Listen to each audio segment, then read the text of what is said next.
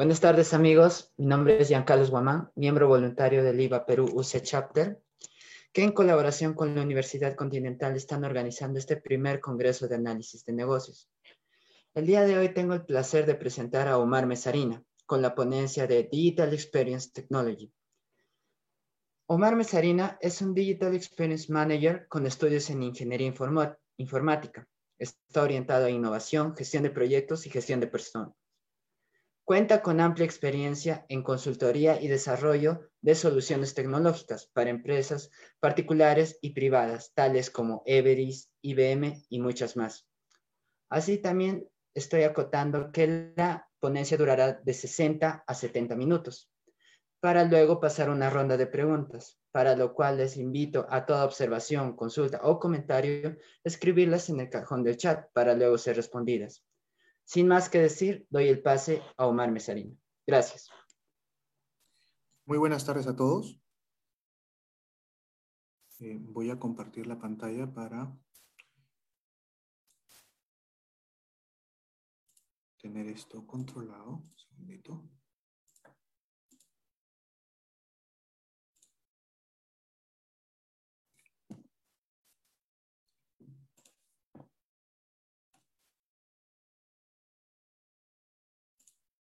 Muy bien. Mm, por favor, me confirman si ya se puede visualizar. Sí, se puede visualizar.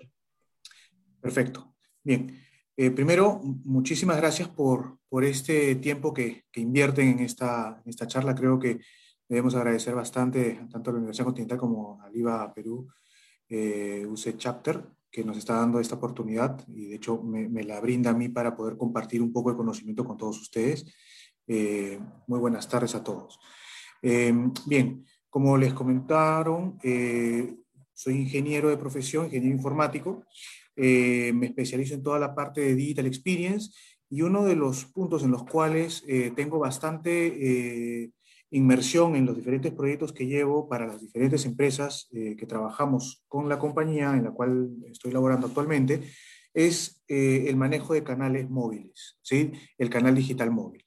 Em, bien, me imagino que muchos de ustedes posiblemente ya eh, tiene bastante conocimiento del uso de aplicaciones, eh, no sé, de repente algunos un poquito más eh, con alguna especialización y ya ha probado en realizar algunas aplicaciones móviles, digamos, para algún trabajo o para poder ir generando mayor conocimiento para ustedes mismos. Entonces, armar todo un conjunto de aplicaciones móviles, soluciones digitales para un canal móvil, es mucho más que hacer simplemente una app.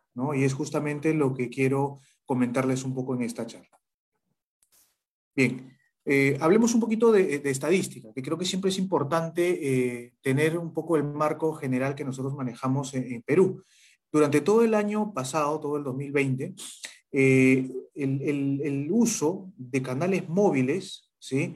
ha ido incrementándose de manera consistente y de la misma forma el canal desktop ¿no? Ha ido disminuyendo, ¿no? Y si ustedes ven en la gráfica, eh, ven una tendencia en la cual el canal móvil está creciendo y el canal eh, desktop, ¿no? Está decreciendo. Esto es a razón de que la mayoría de personas que se encuentran en el Perú actualmente, y bueno, en general en el mundo, ¿sí?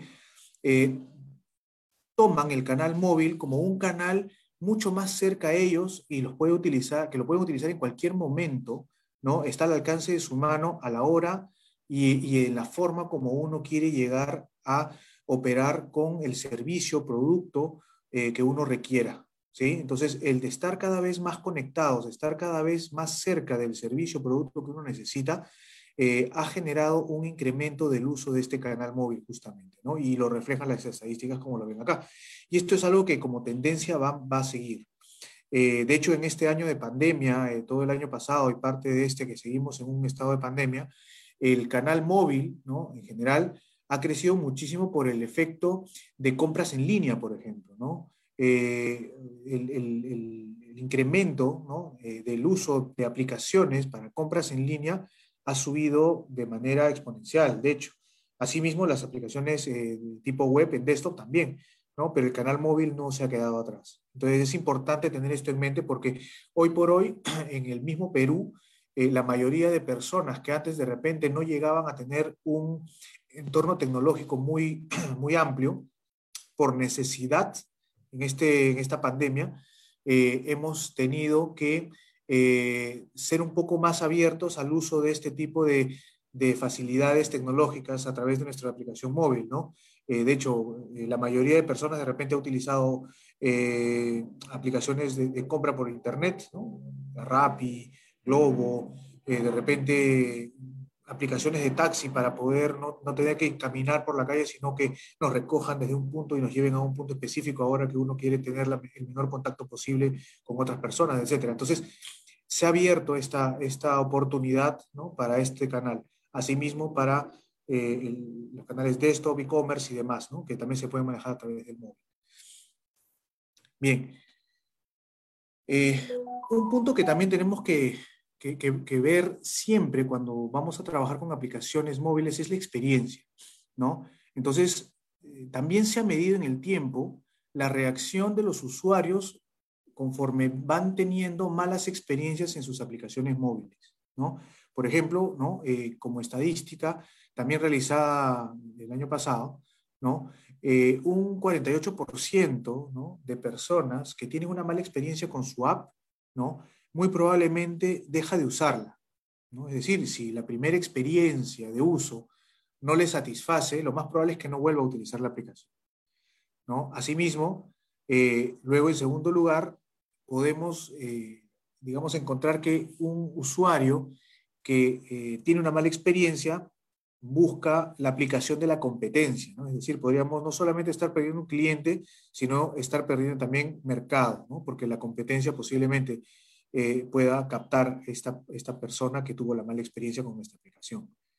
¿no? En tercer lugar, ¿no? Eh, también implica que la mala experiencia de un usuario puede ser replicada eh, hacia otros usuarios para que dejen de usar la aplicación simplemente por un tema de comunicación. Si yo tuve la mala experiencia, obviamente, digamos, ¿no? yo, le digo a mi esposa, oye, no uses esa aplicación porque realmente no me ayudó. Entonces ya tenemos a dos personas, una que usó y que tuvo la mala experiencia y una que no la va a usar porque tiene una mala referencia.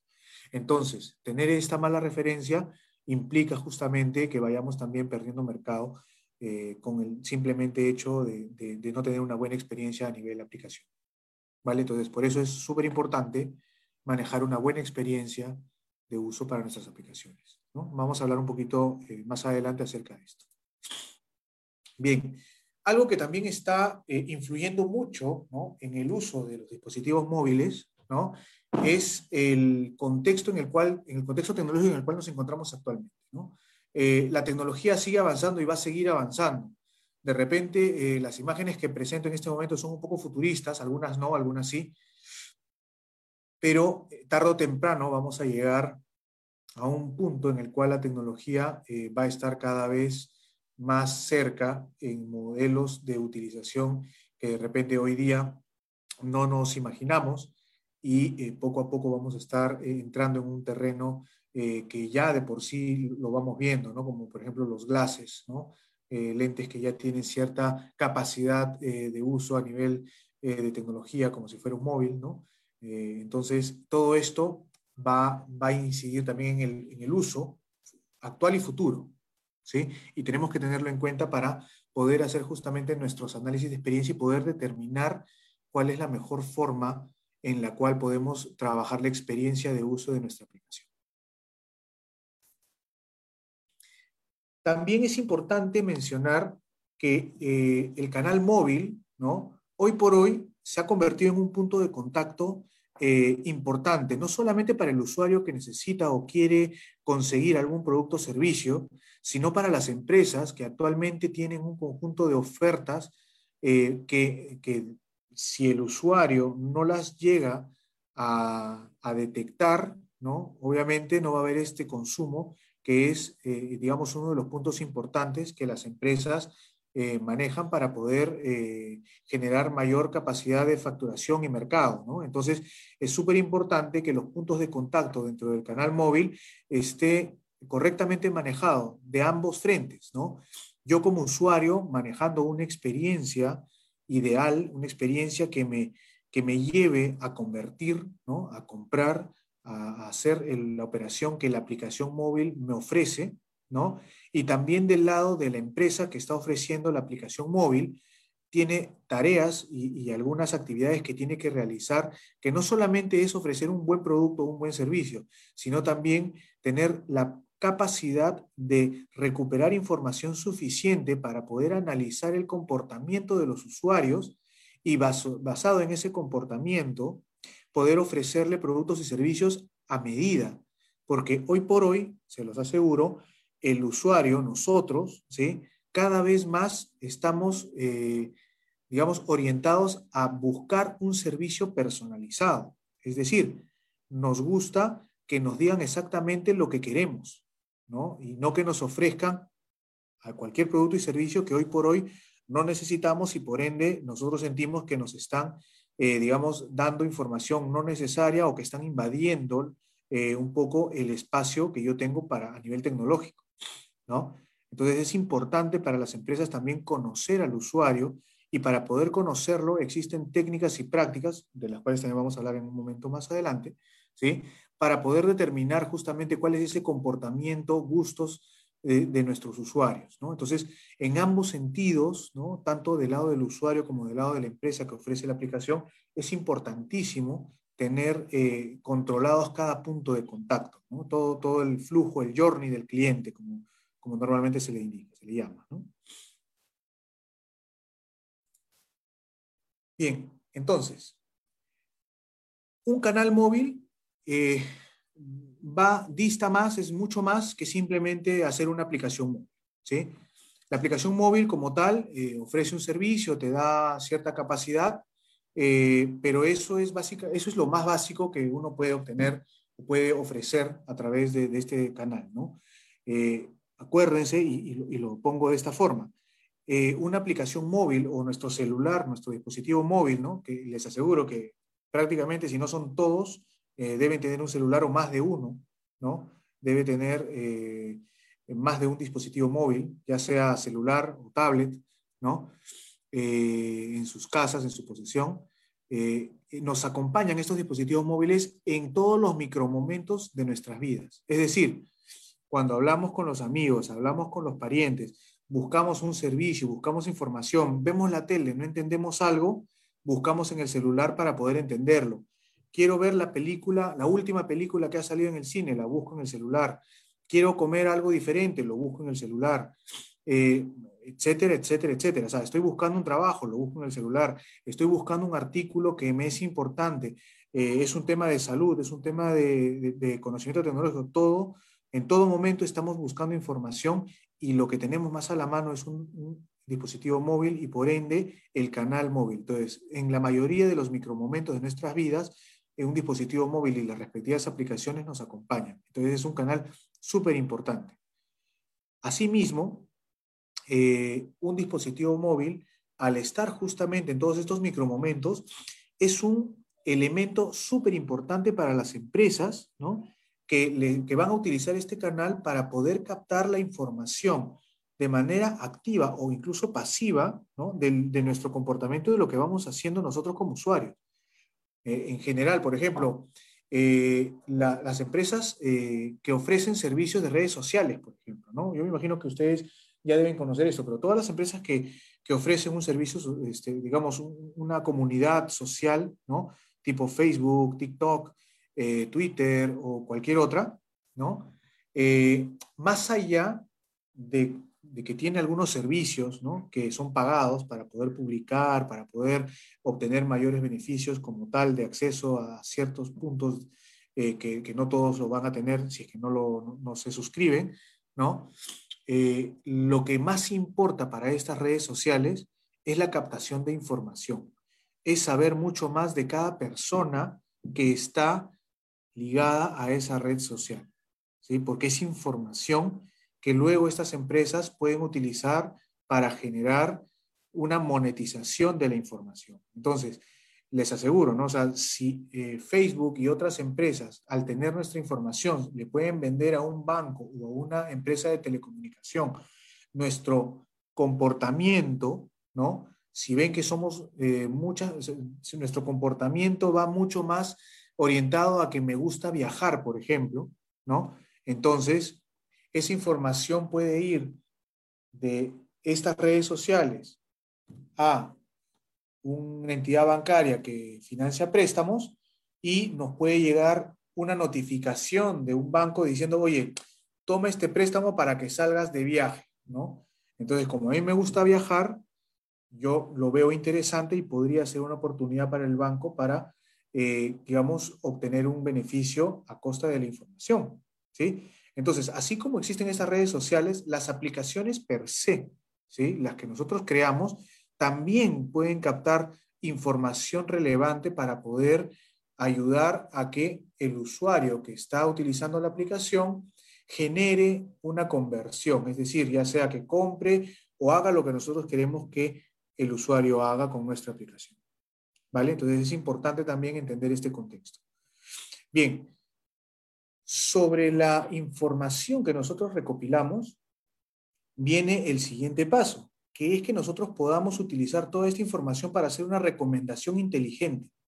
Y ahí trabajamos con la parte de inteligencia de negocios, es decir, armar todo un conjunto de data lake, por así decirlo, de un CDP, ¿no? de un Customer Data Platform, donde vamos a capturar la información de un usuario o de múltiples usuarios que tienen ciertas costumbres, que tienen cierta forma de vida y que sobre eso nosotros vamos a poder ofrecerles ¿no? un mejor producto y servicio alineado a sus necesidades. Como les comentaba, los usuarios cada vez más estamos eh, buscando que se nos trate de una manera personalizada. ¿sí?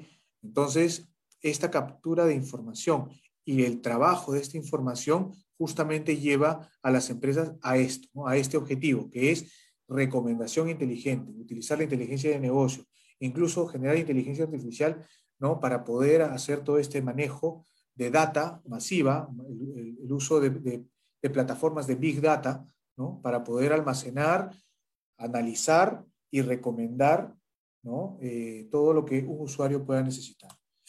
¿sí? Y es aquí donde las aplicaciones, aunque no se crea, se fijan en lo que pasa y también en lo que no pasa. Es decir, la aplicación tiene un journey, ¿no? El usuario, nosotros queremos que haga un conjunto de pasos para que haga lo que nosotros necesitamos que haga. Sin embargo, si no logramos que el usuario llegue hasta el final del journey que le hemos fabricado, entonces también tenemos que entender por qué no lo hizo. ¿Para qué? Para buscar algunas mejoras, una optimización dentro de nuestro journey, de tal forma que luego podamos asegurar con mayor predictibilidad que el usuario sí va a terminar el journey que le hemos fabricado. ¿De acuerdo? Entonces es importante tener todo esto en consideración cuando estamos generando un canal móvil. Tenemos que asegurarnos de tener todo esto bien eh, claro dentro de nuestro, de nuestro entendimiento de estrategia del canal. Muy bien. Entonces, ahora hablando un poco más de estrategia. Eh, cuando nosotros vamos a desarrollar una aplicación móvil, debemos eh, tener siempre algunos puntos bien importantes manejados, ¿no? Y los he tratado de condensar en estos cuatro.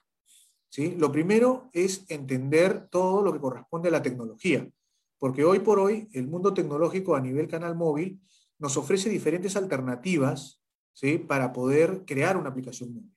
¿sí? Vamos a hablar en un momento también sobre esto. Entonces tenemos que ser cautos y tenemos que saber decidir cuál es la mejor estrategia a nivel tecnología para poder armar nuestra aplicación móvil. ¿sí? Asimismo, también tenemos que tener una estrategia de experiencia de usuario. Tenemos que asegurar que la experiencia sea adecuada para nuestro usuario dependiendo del uso que le queremos dar a la aplicación. ¿Sí? Y esto es importante porque finalmente esto va a permitir que el usuario eh, utilice nuestra aplicación cada vez más y, la, y, sea, y forme parte de su uso diario, de su uso cotidiano. En caso contrario, la aplicación lo que va, a ocurrir es que eh, va a dejar de utilizarse periódicamente hasta su desuso. Entonces es importante manejar esta experiencia. Punto importantísimo. El otro punto es el tema de eh, manejar la optimización, el conversion rate, o sea, es decir, el ratio de conversión. cuánto, ¿no? En qué porcentaje, en qué medida el usuario que utiliza mi aplicación, ¿no? Termina de hacer lo que yo quiero que él haga. ¿En qué momento convierte? Si la conversión para mí es que compre algo, ok, ¿cuál es el porcentaje de conversión? Si lo que quiero es que llegue a un punto para que vea cierta información, perfecto. Entonces, ¿cuántas veces ese usuario ha llegado a ver la información que yo necesito que vea? Entonces, dependiendo un poco de, esa, de ese objetivo, ¿no? tenemos que tener un conjunto de herramientas de analítica digital para poder manejar todo este contexto y asegurarnos que el usuario lo pueda, eh, pueda cumplir con el objetivo que yo le he puesto como, eh, digamos, experiencia dentro del uso de la aplicación. Y por último, el tema de eh, la seguridad de los datos. ¿no? Dentro de una aplicación móvil tenemos ciertamente mucha información que es vital y delicada. Es decir, que si la perdemos, ¿no? Podríamos eh, perder no solamente el dispositivo móvil, que de por sí ya es un, problema, sino toda la data, como por ejemplo usuarios, accesos, eh, a algunas plataformas que de repente eh, son personales, contraseñas, cuentas de banco, en fin, diferente información que podríamos tener instalada en alguna aplicación de nuestros dispositivos móviles y que si no tenemos medidas de seguridad apropiadas, ¿no? podríamos entregar información relevante a eh, personas que obviamente utilizan esta información robada para delinquir. ¿Correcto? Entonces el tema de seguridad de datos viene en diferentes ángulos, ¿sí? Vamos a hablar un poquito también de esto. Eh, y, obviamente tenemos que asegurarnos que nuestra aplicación móvil también tenga todo este, este manejo. ¿no? Muy bien, entonces eh, luego de esta pequeña intro vamos a tocar cada uno de los temas eh, a mayor detalle. ¿sí? Eh, a nivel tecnología. Bien, cuando hablamos del desarrollo de una aplicación móvil, ¿sí? la mayoría de, empresas y personas que van a generar esta aplicación tienen un abanico de opciones para crear la aplicación móvil, ¿no?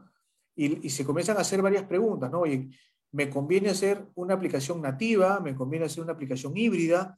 ¿Me conviene hacer una aplicación web responsive o progressive web app? O sea, ¿qué, tipo de aplicación es la que yo necesito para mi contexto actual? ¿No? Entonces, eh, aquí eh, hay, bueno, eh, definitivamente, si ustedes eh, leen un poquito más acerca de lo que implica una aplicación nativa, cuáles son sus ventajas y desventajas contra de repente una aplicación híbrida o contra una aplicación web responsive o web app, vamos a tener que hacer una comparativa entre cuáles son estos beneficios y cuáles son las, las desventajas de cada una de estas opciones de acuerdo a lo que yo necesito. Por ejemplo, ¿no? y vamos a poner un caso. Eh, si yo requiero, por ejemplo, yo quiero hacer la aplicación eh, móvil de mi empresa, ¿no? Entonces va a ser una aplicación que la va a utilizar mínimamente, eh, no sé, 50 mil personas, por decir algo. Es, lo que yo me proyecto, ¿no? Entonces, si va a utilizar las 50 mil personas y posiblemente en una concurrencia alta, entonces tiene que ser una aplicación que, sea altamente performante, o sea, que tenga una performance alta para que la respuesta del usuario sea alta, ¿no? o sea, sea rápida, de tal forma de que no tenga que esperar demasiado una respuesta de la aplicación y por ende la experiencia decaiga. ¿no? Entonces, mi aplicación tiene que ser una aplicación que tenga un buen tiempo de respuesta. Y no solamente desde el lado de la aplicación móvil como tal, sino también de todo el backend que, que va a soportar a la aplicación móvil usualmente una aplicación nativa es mucho más, eh, eh, digamos, rápida, es más, tiene mayor performance que una aplicación híbrida, por eh, diferentes razones, ¿no? Una de ellas principal es que una aplicación nativa está utilizando el lenguaje de programación propio, ¿no? asociado a la arquitectura de los dispositivos móviles, es decir, iOS, Android, ¿no? Entonces, hacia esta tecnología, hacia esta arquitectura de, desarrollo de aplicaciones, la, eh, la tecnología, ¿no? el lenguaje de programación, ¿sí? va asociado ¿no? directamente con esta, con esta tecnología. Entonces, cuando se compila y se ejecuta, ¿no? es mucho más eficiente en temas de tiempo. A nivel híbrido, como utilizamos algunos lenguajes intermedios que podría ser JavaScript, CSS, HTML, entonces estos lenguajes, primero, antes eh, de pasar a convertirse en una aplicación móvil, por así decirlo, se empaquetan, ¿no? se le genera un wrapper y este, este wrapper convierte a estas tecnologías que son más orientadas a un entorno web, los convierte a una aplicación móvil y ahí comienza a generarse una aplicación híbrida. Entonces, para poder hacer que se vea como una aplicación móvil, ¿no? Primero tiene que, ejecutarse toda la parte web, con lo cual ya lleva un poco de tiempo ¿no? de ejecución, y luego se tiene que llevar a, través de estos componentes de Grapper para que se convierta en una aplicación móvil. Con lo cual, toda la ejecución de esto, la renderización de esta aplicación, toma un poquito más de tiempo. Eh, la tecnología ha avanzado bastante y este tiempo eh, cada vez es menor. ¿sí? Ahora, han, han aparecido otros lenguajes también que, eh, digamos, pueden digamos, tomarse como híbridos, pero al final la compilación lo genera como una aplicación nativa, con lo cual este tipo de aplicaciones también permiten generar una buena performance. Entonces, por eso hay que ir viendo cuáles son las necesidades. Otro punto que, por ejemplo, podríamos evaluar entre una aplicación nativa, híbrida o incluso web, Progressive Web App, responsive, es el uso de las capacidades de un dispositivo móvil. Si yo quisiera utilizar la cámara de un dispositivo móvil, por ejemplo, eh, una aplicación nativa, ¿no? desarrollada con, lenguaje nativo, eh, puedo utilizar la cámara. Eh, a nivel híbrido también podemos utilizar la cámara. A nivel web también podemos utilizar la cámara, ahí no habría ningún problema. Pero si más bien queremos utilizar algún componente propio del dispositivo, por ejemplo, no sé, el Bluetooth o el push notification o eh, de repente eh, eh, el giroscopio o, cualquier otro componente interno del dispositivo móvil ¿no? que sea muy especializado, entonces en esos momentos hay que comenzar a evaluar si nos conviene utilizar una aplicación nativa o una aplicación híbrida. ¿Por qué? Porque al utilizar una aplicación nativa tenemos acceso directo a todas las librerías necesarias que el dispositivo móvil ofrece hacia el, hacia el sistema operativo. ¿No? iOS Android. Entonces, el sistema operativo ofrece todas esta, estas capacidades y el, lenguaje eh, sobre el cual vamos a trabajar lo puede utilizar de manera directa. En cambio, si utilizamos una aplicación híbrida, estamos eh, supeditados a un intermediario, a que las empresas que están armando todos estos frameworks de trabajo híbridos, estos frameworks, eh, van a manejar el uso de, esta, de estos componentes del dispositivo pero no van a la misma velocidad que lo hace una nativa, ¿no? Es decir, eh, si sale, por ejemplo, una nueva versión de un iPhone, ¿no?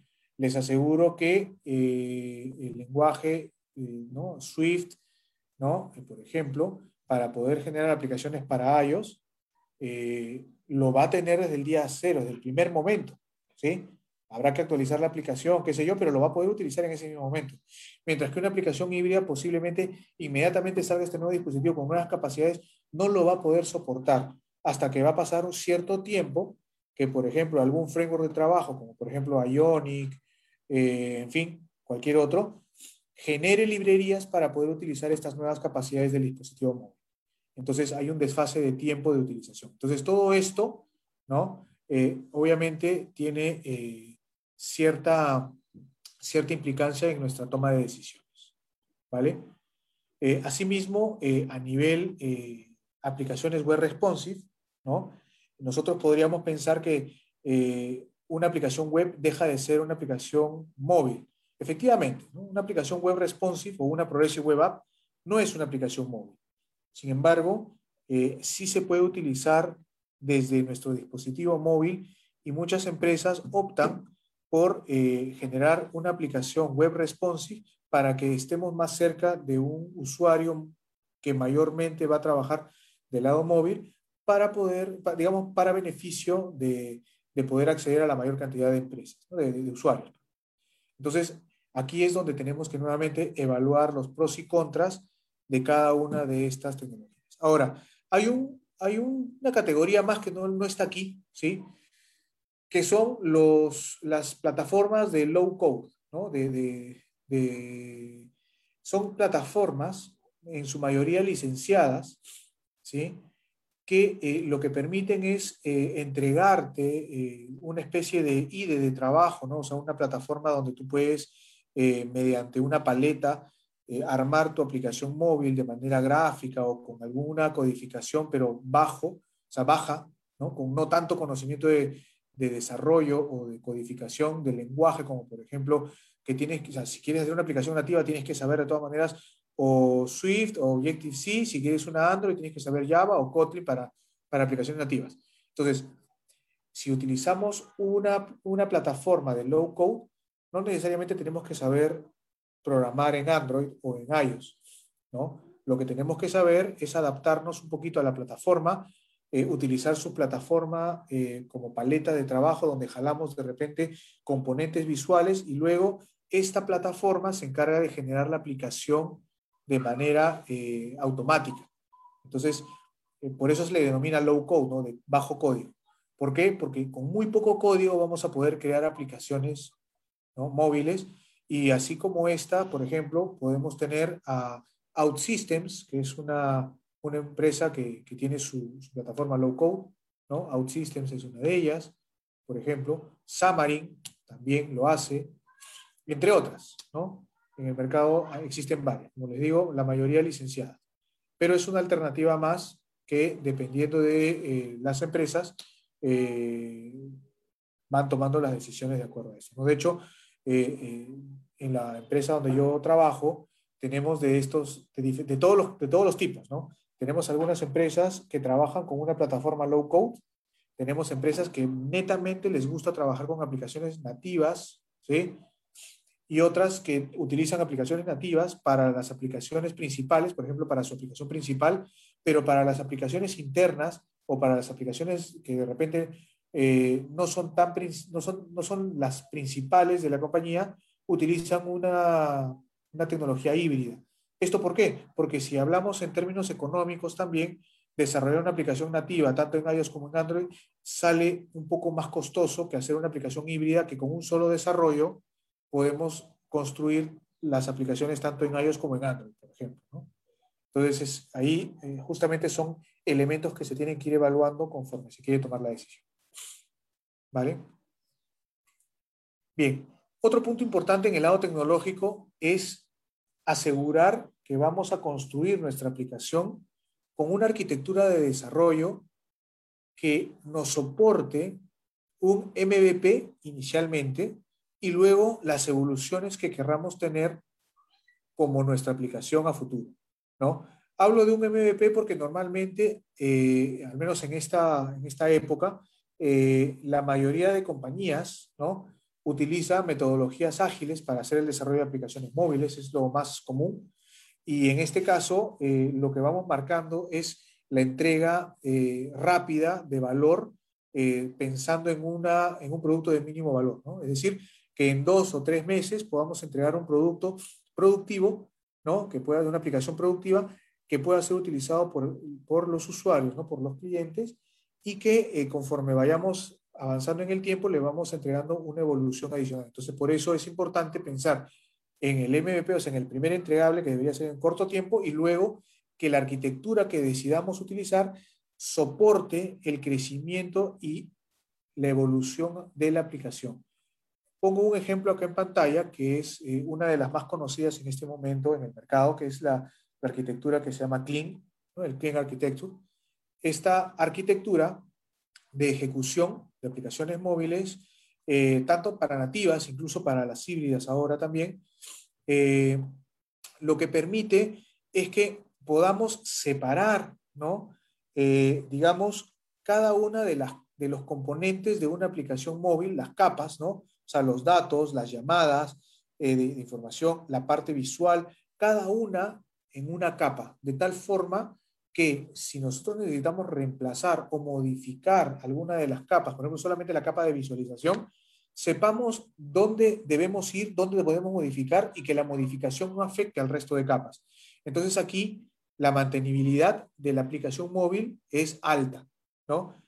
Si hiciéramos una aplicación sin una estructura, sin una arquitectura definida, lo que vamos a obtener es una aplicación muy probablemente como eh, eh, se le puede llamar espagueti, es decir, todo enredado. Entonces, cuando querramos más adelante hacer un cambio, el cambio nos va a costar muchísimo hacerlo. ¿Por qué? Porque como todo está junto, todo está, eh, digamos, digamos, sin, ninguna, sin ningún orden específico, el cambio posiblemente que es pequeño va a tocar diferentes componentes y eso va a obligar que nuestro esfuerzo para hacer el cambio sea mayor. ¿Sí? Entonces, eh, arquitecturas como la Clean, ¿qué nos entrega como beneficios? Que eh, diferentes frameworks que utilicemos se manejen de forma independiente.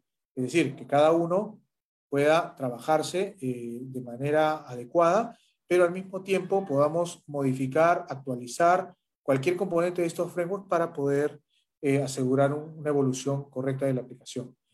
nos va a permitir que la aplicación sea, bueno, digamos, el término en inglés es testable, es decir, que la aplicación podamos probarla con facilidad y detectar problemas ¿no? con facilidad. Como todo está separado por capas, entonces es, va a ser fácil determinar en qué capa tenemos la dificultad, en qué capa tenemos el, problema, el issue. ¿Vale? Eh, es independiente a la UI, ¿no? o sea, a la, a la user interface. Toda la capa front Digamos, hoy día la, realizamos utilizando de repente eh, algún, algún componente visual, ¿no? Algún framework de trabajo específico que de repente quedó obsoleto. Perfecto. Entonces, ¿qué es lo que hacemos? Reconstruimos la parte visual, pero todo lo demás, todas las llamadas a datos, las llamadas hacia la parte lógica y demás, eh, no se afecta. Simplemente cambiamos la capa de visualización y la aplicación debería funcionar sin ningún problema. Entonces es importante. Lo mismo sucede con la capa de datos. O sea, la capa de datos, el acceso a datos debería ser también independiente. ¿De qué forma? Si para acceder a los datos llamo a un servicio REST, ¿no? que está en algún eh, gateway, ¿no? o de repente en un API Manager, para mí eso debería ser transparente desde el lado front, ¿no? desde la capa de visualización. En la capa de datos debería ser capaz simplemente de hacer el cambio y el resto de la aplicación ni se debería enterar. Entonces, esto permite justamente que la aplicación sea mantenida. Y también independiente a factores externos, es decir, si por ejemplo estamos utilizando un servicio en la nube, ¿no? Eh, que por ejemplo cambia alguna definición o es necesario pasarle algún parámetro adicional para que funcione, o sea, no tenemos que afectar a toda la aplicación para poder hacer esto, sino la capa en la cual corresponde a la integración con ese servicio externo, etcétera, etcétera. Entonces, esto nos permite justamente asegurar que la evolución de las aplicaciones eh, puedan eh, ser, digamos, controladas. Muy bien.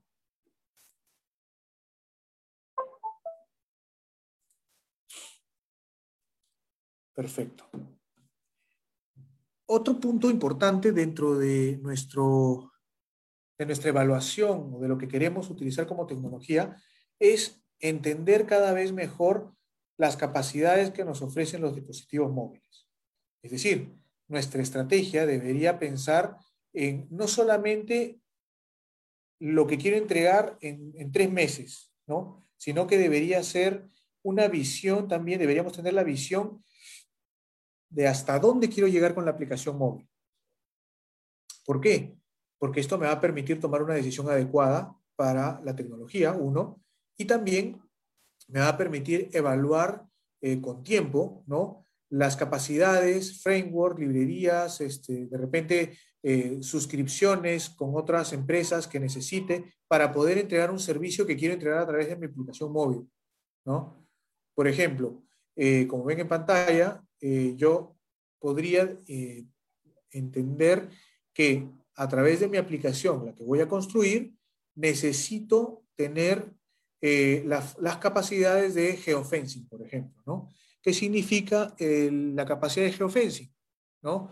Que yo puedo marcar ciertos, eh, ciertas áreas, ¿no? Dentro de un mapa, por decir algo, y utilizando las capacidades de geolocalización, puedo determinar cuándo entré o cuándo salí de esa, de ese, eh, digamos, de esa zona que tengo eh, marcada como parte de mi, de mi aplicación, ¿no?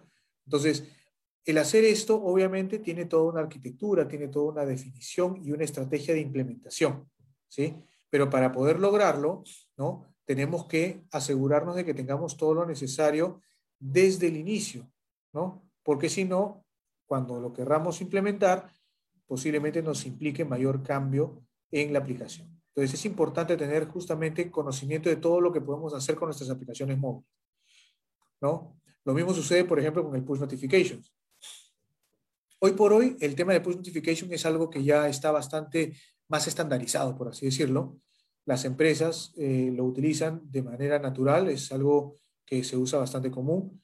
Eh, sin embargo, los push notifications que normalmente nosotros conocemos son los que eh, aparecen como eh, una notificación eh, textual y punto, ¿no? Que nos dice, oye, tienes un mensaje de tal empresa, por favor, entra este link o haz algo, o, o por ejemplo, incluso algunas empresas utilizan este, este medio para entregar alguna información de validación de, de, cuentas o de usuarios, ¿no? O sea, al final va a depender un poco de cómo se quiera manejar una aplicación. Sin embargo, eh, la implementación de push notifications eh, puede tener una arquitectura no necesariamente tan simple, ¿no? Para poder hacer una implementación, porque podemos utilizar componentes de terceros o podemos nosotros hacer nuestra propia implementación de una arquitectura de push notification. Y esto nos va a permitir eh, poder utilizar eh, los push notifications para diferentes cosas, ¿no? Es decir, eh, por ejemplo, un manejo de geolocalización. Es decir, imagínense que usted está trabajando en una aplicación que detecte eh, justamente que has entrado a una zona, como con geofencing, y automáticamente disparas un push notification indicándole al usuario que tiene un descuento para un restaurante. ¿Por qué? Porque la persona ha pasado al costado del restaurante. ¿No? Entonces, puedes utilizar los push notifications para complementar temas de geolocalización o incluso interactivas, ¿no? Es decir, te mandan a través de un push notification, ¿no? Eh, la invitación a un, a un chat web, por ejemplo, ¿no? Entonces, le das clic, entras al chat y comienzas a interactuar. O en su defecto, con el push notification recibes un enlace que te permite, que te lleva, ¿no? A un, a un punto en el cual eh, tú entregas cierta información, ¿no? Y también ahora eh, tienes, dependiendo un poco de, las capacidades de los dispositivos y demás, tienes la capacidad de enviar por el push notification eh, fotos o incluso algunos videos. Entonces, esto nos permite tener algunas capacidades visuales adicionales para enriquecer el envío de push notification.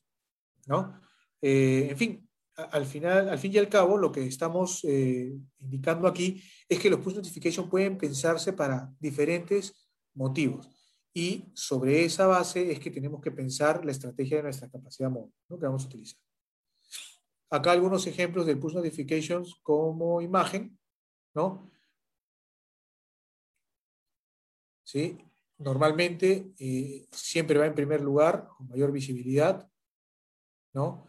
Y eh, las, los push notifications se reciben incluso cuando la aplicación que en teoría va a hacer referencia eh, está cerrada, ¿no?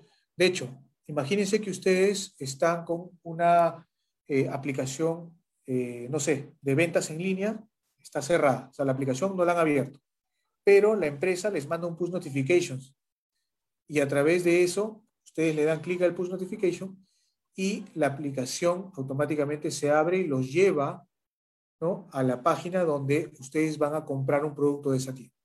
¿no?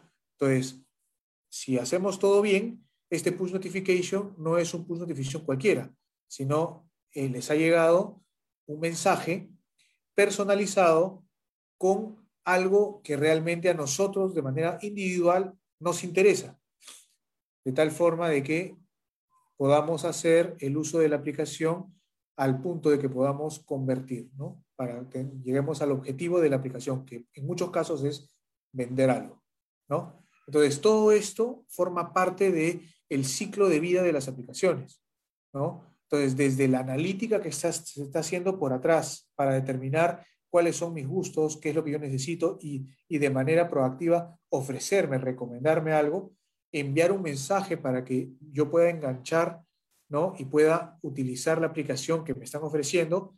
Una vez dentro de la aplicación, la experiencia debe ser ágil, fresca, eh, digamos, intuitiva, para que yo pueda eh, convertir, comprar o con el objetivo que se haya trazado. ¿Vale? Bien. El siguiente punto es la estrategia, en la estrategia de movilidad es el tema de experiencia, el user experience. ¿Correcto? Aquí hay ciertamente, eh, es un tema bastante amplio, ¿sí? De hecho, hay muchas, muchas personas que se especializan netamente eh, en, el, en, el, tema de experiencia, ¿sí?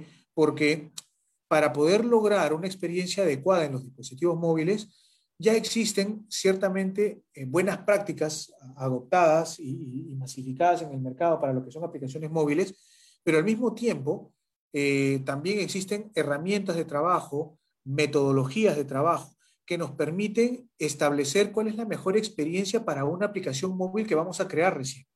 ¿no? Y existen herramientas como, por ejemplo, hacer un user research, elaborar un customer journey, eh, tener todo el concepto eh, de las principales de los patrones y diseños, y, diseños eh, visuales que ya están adoptados y aprobados en, eh, digamos, en el mercado como algo eh, ya natural. manejar un tema de prototipado, ¿no? Para poder tener una idea de lo que se va a obtener como producto final antes de invertir demasiado tiempo, dinero en la creación de una aplicación móvil. Se hacen user test, es decir, se pueden trabajar con los usuarios de la mano, ¿no? Para poder eh, probar si es que nuestra hipótesis de la aplicación móvil es intuitiva y va a resultar conforme se espera, hacer el diseño en alta, etcétera, ¿no? Todas, todas estas herramientas forman parte de una metodología de trabajo eh, que normalmente se debe realizar previa, previo al desarrollo de la aplicación móvil, ¿no? Eh, por ejemplo, eh, hace no mucho hemos desarrollado con una empresa ¿no? Eh, un workshop de trabajo ¿no? donde nos hemos sentado con ellos, ¿no? con el mismo cliente, con los usuarios de negocio y los usuarios de tecnología de la empresa, ¿no? durante dos semanas para poder eh, hacer un análisis de, de toda su experiencia inicial de la aplicación que van a trabajar. Por ejemplo, lo primero es identificar cuáles son los prototipos, es decir, los arquetipos, perdón, de las personas que van a utilizar la aplicación móvil. O sea, por ejemplo, identificar si la aplicación móvil está dirigida a eh, personas que conozcan de tecnología entre los 20 y 45 años, eh, que tengan eh, facilidad de uso, solvencia económica, etc. Y comenzamos a identificar varios arquetipos. Entonces, con eso identificamos quién es nuestro público objetivo. Check. Luego, trabajamos con ellos un potencial Customer Journey, es decir, cuál va a ser la utilización de la aplicación por el usuario a alto nivel. ¿no? O sea, primero necesitamos que el usuario se lo ve, que si pierde su usuario haya una recuperación de password. Eh, lo primero que se le tiene que mostrar es un dashboard con algunos indicadores. Lo siguiente es eh, ofrecerles un catálogo de productos, puede hacer búsquedas. Eh, la forma en la cual va a acceder a los productos va a ser visual a través de una imagen que va a ser pequeña, con un texto abajo, etcétera, etcétera. Todo ese journey ¿sí? Y todas más o menos esas características se detectan y luego se plasman en un manejo de prototipado. Entonces se hacen prototipos en baja definición, que es como lo que vemos aquí justamente, ¿no? En esta parte donde tenemos en blanco y negro, ¿no? El prototipo de lo que vamos a entregar como definición eh, funcional de la aplicación, ¿no? Entonces, ahí se harán eh, test de usuario para determinar si es que de repente la aplicación está muy cargada en datos, entonces hay que quitarle, hay que dejarlo más, más limpio, ¿no? Eh, para poder asegurar que, ¿no? que, que la aplicación sea más intuitiva. En lugar de pedirle muchos datos, hay que pedirle pocos datos. Hacemos un user test para poder validar esta hipótesis y finalmente tenemos un eh, prototipo ¿no? Eh, en baja calidad, baja fidelidad, aprobado por el usuario. ¿no? Finalmente esto decanta en la creación de una user, face, user interface eh, ya elaborada. ¿no? con lo cual vamos a poder generar en alta ya en algunas herramientas especializadas donde vamos a poder indicar la paleta de colores, el tamaño específico en, en píxeles, la distancia entre una, entre una letra y un botón, el, tamaño del, y tamaño y tipo de letra. O sea, todo esto va a quedar especificado aquí en un formato ya de, alta calidad para entregarle esto a un usuario, a, un desarrollador, para que él pueda ya comenzar a trabajar la codificación basado en esta, en esta imagen en alta. ¿no? Entonces, aquí también se pueden definir lo que puede estar bien y lo que puede estar mal. Una imagen recargada normalmente no es tan, eh, digamos, eh, recomendada, ¿no? Deberíamos tener un entorno un poco más limpio, con eh, letras claras, grandes que puedan ser identificados, botones que puedan ser presionados con facilidad en el caso de que querramos que el usuario presione un botón. O sea, por ejemplo, si yo este, quiero mantener el mayor tiempo posible al usuario dentro de mi aplicación, ¿no? El botón continuar debería ser un botón visible grande. Y el botón eh, deseo salir debería ser ni siquiera un botón, sino un texto chiquito al costado que me cueste encontrarlo para que no salga tan rápido y tenga mayor oportunidad ¿no? de poder interactuar más con la aplicación. Entonces, ese tipo de cosas son las que normalmente se, se identifican en el tema de user experience y también de user interface. ¿Sí? Entonces, eh, es súper importante que tengamos esto también manejado. Eh, bien, aquí algunos, algunos aspectos que tenemos que también tener controlados es, por ejemplo, el diseño y la usabilidad. Yo puedo tener un diseño espectacular. Visualmente la aplicación se ve, se ve muy bien, se ve con muchos colores, todo en su sitio, eh, muy, eh, muy intuitivo, por así decirlo, pero cuando comenzamos a trabajar el lado de la usabilidad, ¿no? Eh, comenzamos a tener algunos problemas. ¿Por qué? Porque cuando yo tengo una aplicación, ¿no? Y tenemos que definir la aplicación para qué está hecha, en qué momento la voy a utilizar normalmente, yo voy a tener diferentes formas de uso, como por ejemplo ustedes ven al lado izquierdo acá, ¿no? Un usuario puede utilizar su aplicación de diferentes formas, con una mano, con dos manos, eh, eh, el, dispositivo móvil de forma horizontal o de forma vertical, ¿no? Dependiendo un poco de qué es lo que vamos a utilizar. Si es una aplicación que de alguna manera se va a poder utilizar mientras estoy manejando, hay que tener en cuenta todos estos aspectos. Si voy a utilizar una aplicación que voy a utilizar mientras estoy caminando, tengo que tener todos estos aspectos. Normalmente mientras camino debería estar utilizando una sola mano porque normalmente con la otra mano voy a estar haciendo algo más, ¿no? O sea, mirando el camino, o sea, voy a estar ciertamente distraído y voy a tratar de utilizar una sola mano, ¿no? Si voy a escribir algo, ¿no? Debería utilizar dos manos regularmente para poder escribir. Entonces, es importante entender el uso de nuestra aplicación también para poder no solamente entregar un bonito diseño, sino también esto debe estar muy, muy entrelazado con el tema de la usabilidad. ¿Vale?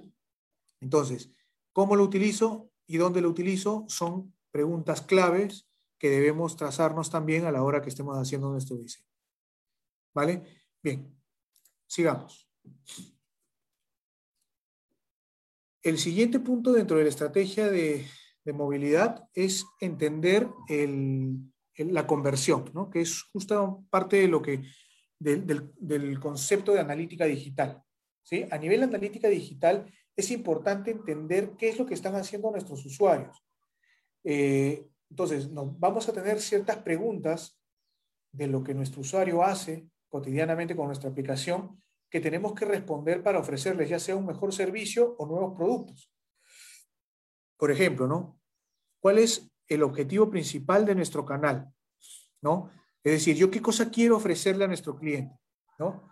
Eh, un producto o servicio que quiero que me lo compre, le voy a ofrecer información, le voy a ofrecer un curso, un video, ¿no? Eh, un enlace para que se vaya a una página que yo quiero que, a, la cual quiero que vaya. O sea, ¿qué es lo que quiero controlar? ¿no? ¿Cómo quiero medir el comportamiento de mi aplicación? Otra, otra cosa que debemos medir, por ejemplo, es cuál es la ruta, ¿no? el paso a paso, ¿no? el camino que ha utilizado el usuario que está utilizando mi aplicación para llegar del punto en el que, se, inició el uso de mi aplicación hasta el punto en el cual dejó de utilizar mi aplicación. ¿Por qué? Porque en muchos casos esta ruta no queda clara y el usuario que está utilizando la aplicación se queda a mitad de camino y por simplemente no encontrar un botón o no hacer un, eh, digamos, un desplazamiento con el dedo hacia arriba, no se da cuenta que más abajo hay información que va a servir para poder cerrar la transacción. Entonces, al no encontrarla fácilmente, simplemente deja de utilizarla. Entonces, si podemos detectar esto con rapidez, ¿no? Podemos mejorar el uso, ¿no? la usabilidad de nuestra aplicación para poder ofrecer un mejor eh, journey de cliente y así también asegurarnos una mejor conversión para nosotros. Algo más es eh, cuál es el objetivo de la conversión, que es lo que he estado mencionando hace un momento, ¿no? O sea, el objetivo para nosotros es vender, vender algo, eh, generar una cotización, eh, llevarlo a un chat que se inscriba, que, nos, que, nos, que de alguna manera registre su correo electrónico, su número de teléfono para contactarlo posteriormente. O sea, ¿qué es lo que estamos buscando con nuestra aplicación móvil? ¿No? Entonces, en función a eso, tenemos que comenzar a trabajar con la aplicación para poder ofrecer los mejores caminos, mayores, más intuitivos, para que el usuario haga lo que nosotros querramos que haga. ¿Vale? Nuevamente. Entonces, para esto, la analítica digital es muy buena, ¿no? Eh, la analítica digital nos permite tomar datos, ¿sí? De, lo que, de los diferentes canales, en este caso del canal móvil, podría ser también de diferentes otros canales, ¿sí? Los va, eh, digamos, eh, analizando, filtrando, y finalmente lo que obtenemos es cierta información que nos va a permitir mejorar la experiencia de uso ¿sí? Eh, para nuestras aplicaciones. Por ejemplo, podríamos utilizar algunas herramientas como por ejemplo un A-B testing para a un cierto grupo de, usuarios darles una experiencia y a otro cierto grupo de usuarios darles una experiencia diferente para ver si es que nuestra hipótesis de mejora, eh, digamos, es, acertada o no, y luego hacemos una inversión para cambiar toda la aplicación, por ejemplo, ¿no? generamos eh, insight, hacemos, realizamos hallazgos de todo el flujo de trabajo del cliente que luego eh, podemos utilizar para mejorar nuestro producto o servicio, ¿no? Y asimismo podemos hacer eh, de alguna manera marketing predictivo, es decir, con esta información podemos saber cuál es su frecuencia de uso de la aplicación, sus gustos, etcétera, y finalmente ofrecer, recomendar algún producto o servicio que desea de beneficio al usuario, ¿no? Y así podamos generar mayor conversión de nuestra aplicación. La analítica digital ofrece diferentes eh, herramientas. Dentro de ellas, justamente el tagueo de aplicaciones, es decir, eh, vamos a utilizar algunas herramientas eh, que sirven para este, para este fin, que por ejemplo puede ser el Google Analytics, Adobe Analytics. Hay diferentes herramientas en el mercado que te permiten hacer analítica digital y para lograrlo lo que haces es taguear, ese es el término que se usa, es decir, vas a generar dentro de tu aplicación móvil, vas a incluir algunas líneas de código adicionales que te permiten capturar cierta información de la aplicación móvil o del uso de la aplicación móvil para poder determinar eh, si el usuario le hizo clic a algún botón o de repente trató de, presionar alguna imagen que de repente tú no tenías eh, direccionada ninguna función eh, cuando presiona la imagen, pero el usuario constantemente la presiona porque piensa que sí lo va a llevar a algún lado. Entonces, eh, para eso hay eh, también mapas de calor, como ven en la pantalla arriba a la izquierda, ¿no? Tenemos en una aplicación móvil una imagen con un mapa de calor. Ahí vemos que el usuario de manera natural lo que hace es darle con el dedo a la imagen, ¿no? Entonces, si nosotros no hacemos ninguna actividad, no lo llevamos a ningún lado, con, esa imagen. Entonces lo que estamos perdiendo es la oportunidad ¿no? de, eh, llevarlo a, algún lado que nos permita hacer una conversión. ¿no? Entonces, si el usuario le da clic a esa foto, entonces en lugar de que no haga nada, mejor lo llevo a, que vea la información de un producto o servicio que creo que le puede interesar. Y de repente, si realmente le interesa, de repente lo compra. Entonces, es importante tener eso en el radar y todo esto se lo podemos hacer con analítica digital. Toda la información que la analítica digital ¿no? ofrece, ¿sí? capturado por los diferentes eh, canales, ¿no? móvil, tablet, incluso web, ¿no? Todos esta, toda esta información va a llegar a una CDP, a un Customer Data Platform, que es la información que relevamos, se va a una base de datos donde podemos hacer la, el análisis de la misma para poder determinar un diferente conjunto de métricas, KPIs, ¿no? Que una vez analizándolos podemos apoyar nuestra utilización de cara a mejorar la experiencia del usuario o para poder mejorar la conversión eh, que nosotros queremos de nuestra aplicación, desde nuestra aplicación. Entonces, estos dashboards son los resultados normalmente que eh, se analizan y se, y se, utilizan a favor de, la aplicación. ¿Vale? Bien, y por último, la estrategia eh, a nivel seguridad. Eh, la digo en último, digamos, en último punto, pero eh, no necesariamente es menos importante, al contrario.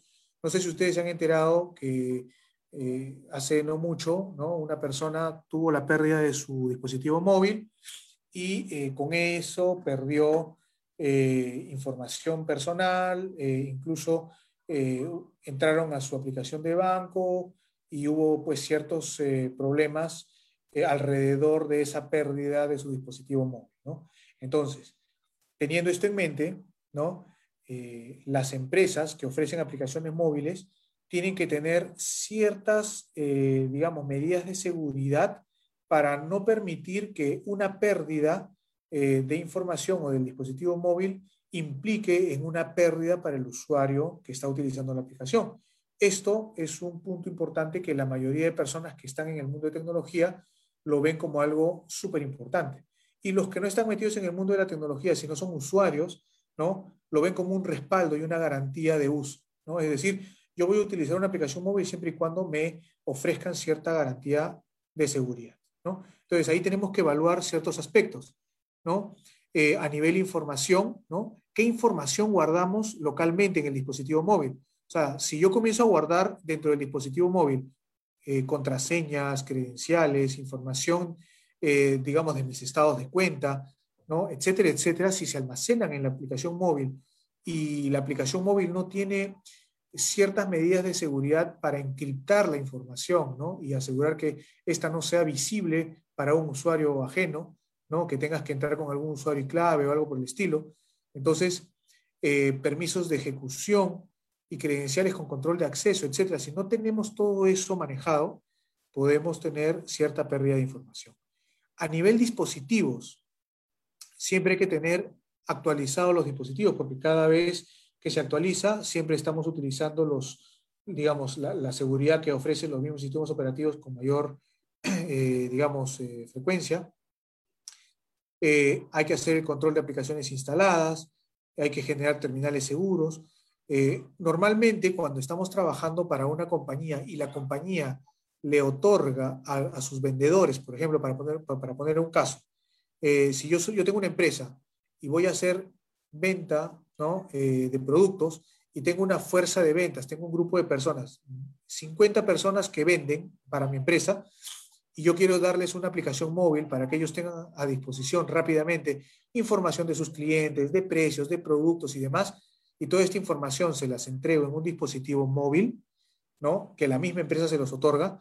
Entonces, el que este usuario pierda esta información, para mí como compañía me puede estar produciendo eh, una pérdida considerable de información, ¿no? O de costos inclusive. Entonces, ¿qué es lo que hacen estas empresas algunas veces? Es incorporar dentro de su arquitectura tecnológica algunos componentes de seguridad, por ejemplo, un Mobile Device Management, que es un MDM, ¿sí?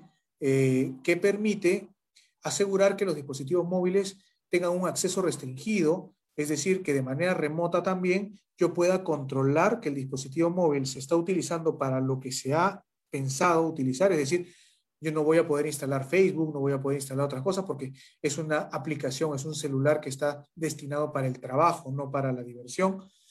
Eh, si se pierde, por ejemplo, me lo roban el dispositivo móvil, de manera remota yo puedo eliminar la información del dispositivo móvil y con lo cual no pierdo la información y no me la roban tampoco. O sea, me roban el dispositivo, pero no la información. Entonces, todo esto se puede controlar de manera remota y estos dispositivos, estos componentes como el Mobile Device Management, me permite controlar de manera eh, segura. ¿sí? Entonces, hay que evaluar si es que necesitamos este tipo de componentes de seguridad. A nivel comunicaciones, es importante educar a los usuarios, ¿sí? por ejemplo, en términos de, por ejemplo, ingeniería social. Es decir, estos spams, ¿no? que comúnmente, eh, inclusive al día de hoy, pese a que son tan difundidos y que la información de, de no utilizar este tipo de, de, no caer, mejor dicho, en estos engaños, ¿no? Eh, está tan difundido también, pero hay personas al día de hoy que todavía caen. Es decir, si a ustedes les llega un mensaje de texto diciendo, oye, eh, BBVA, por ejemplo, ¿no? por decir un caso, eh, eh, BBVA Seguridad, ¿no? Por favor, ingrese este enlace porque hemos detectado eh, una transacción inusual y hemos bloqueado tu cuenta. Entra a este link para poder desbloquearla, ¿no? Entonces, si nosotros no conocemos mucho de esto y de manera inocente le damos clic al enlace, muy probablemente que lo que va a aparecer es una página que está hecha como si fuera del propio banco, ¿no? Es una página fraudulenta, muy probablemente, que eh, si uno no conoce, puede poner sus datos y finalmente pierde información porque le está entregando información. A esto se le denomina ingeniería social. Hay que tener educación a nivel tecnológico, a nivel esta, esta ingeniería social, para no caer en esto, ¿no? Y hay que educar a las personas que normalmente pues tienen menor contacto tecnológico. Luego también hay que asegurar los modos de conexión. Eh, es decir, si yo tengo mis, mis datos, ¿no? Genial. Yo puedo utilizar los datos de mi celular, son propios, son privados y nadie va a utilizarlos. Pero si voy a un lugar donde se comparte Wi-Fi, por ejemplo, eh, y yo me conecto, esta es una Wi-Fi abierta. Cualquier persona podría conectarse. Cualquier persona, incluso algún hacker o alguna persona que tiene conocimientos tecnológicos avanzados y que a través de este Wi-Fi puede entrar a tu dispositivo móvil y robar tu información. Cuidado con eso. ¿No? Entonces hay que ser precavidos y hay que utilizar o hay que ser, eh, digamos, no hay que exponernos en el caso de que no lo necesitemos de manera urgente, ¿no? Y la, igual la forma de transmisión de datos, ¿no? Porque desde un dispositivo móvil vamos a llevar la información a un backend, ¿no? A un API Manager, a una base de datos, a, algo que va a estar en un backend. ¿Esto qué implica? Que la información va, va a ir de un punto a otro a través de la red de Internet. Si no enviamos esta información segura, si no llevamos esta información encriptada, podríamos caer en un robo de información. Hay una, eh, eh, hay una vulnerabilidad que se llama man in the middle, ¿no? o sea, hombre en el medio, que normalmente se hace poniendo una especie de, componente tecnológico que, que, que, hace un phishing, es decir, que comienza a leer todos los datos, todos los paquetes de datos que van a través de una red, de, una, de, Internet, ¿no? Y comienza a leerlos. Y si los datos no van encriptados, puede comenzar a sacar información eh, visible y esto obviamente luego lo puede utilizar para, para delinquir. Entonces es importante que tengamos también conciencia de la información que estamos enviando de un punto a otro, desde el móvil hacia nuestro servidor de, de backend, ¿no? Para que sea seguro también. El ejemplo que les acabo de poner hace un momento es este, ¿no? Por ejemplo, hay que proteger nuestro servidor. Desde nuestra aplicación móvil hay que generar eh, un certificado SSL, por ejemplo, para que la información vaya encriptada de un punto a otro, de tal forma que las personas que quieran delinquir robando información no puedan entender la información que está pasando por ese canal. ¿Por qué? Porque está encriptado. Y los únicos que saben cómo desencriptar es el servidor y la aplicación móvil que está en nuestro dispositivo móvil. Para esto hay eh, tokens y hay un conjunto de información que se traslada de un punto a otro para asegurar que la información pues sea eh, fiable. ¿no? Entonces, eh, hay todo un mundo de, a, nivel, a nivel seguridad que se tiene que implementar también cuando hacemos aplicaciones móviles. hay que capturar la red también, ¿sí? hay que asegurar la red, es decir, podrían hacer que la aplicación por fuerza bruta eh, se pueda ingresar. Es decir, si no utilizamos elementos como CAPTCHA, ¿no? que, luego del tercer intento ya no te deja eh, hacer más intentos y te bloquea, ¿no? Esto también es importante porque si no, por fuerza bruta podrían eh, descubrir cuál es el usuario y password, ¿no? como tal, haciendo miles de intentos ¿no? con un robot. asimismo, hay que buscar que nuestras respuestas del celular, ¿no? de, de error, etcétera, no permitan que se muestre información innecesaria. Es decir, eh, mira, hay un error de, conexión con el servidor ABC, IP tal, etcétera, etcétera. Esa información no debería salir nunca, ¿no? Etcétera, etcétera. Entonces, hay que tener siempre en cuenta todas las medidas de seguridad que podamos manejar, no solamente a nivel aplicación, sino también a nivel comunicación. Muy bien. Finalmente, algo que también es importante eh, es el tema de asegurar que nuestras aplicaciones eh, a nivel eh, código fuente ¿no? entreguen información que, sea pues utilizada por personas que, que, hackean las aplicaciones y que pueden utilizarlas. Es decir, si nosotros generamos, por ejemplo, el código, o sea, generamos una aplicación móvil en Android, por ejemplo, en Java hacemos el empaquetado y generamos el, el APK. Lo publicamos y, lo, y lo, lo, instalo en mi aplicación, en mi, en mi celular, en mi dispositivo Esto mismo lo puede hacer un hacker.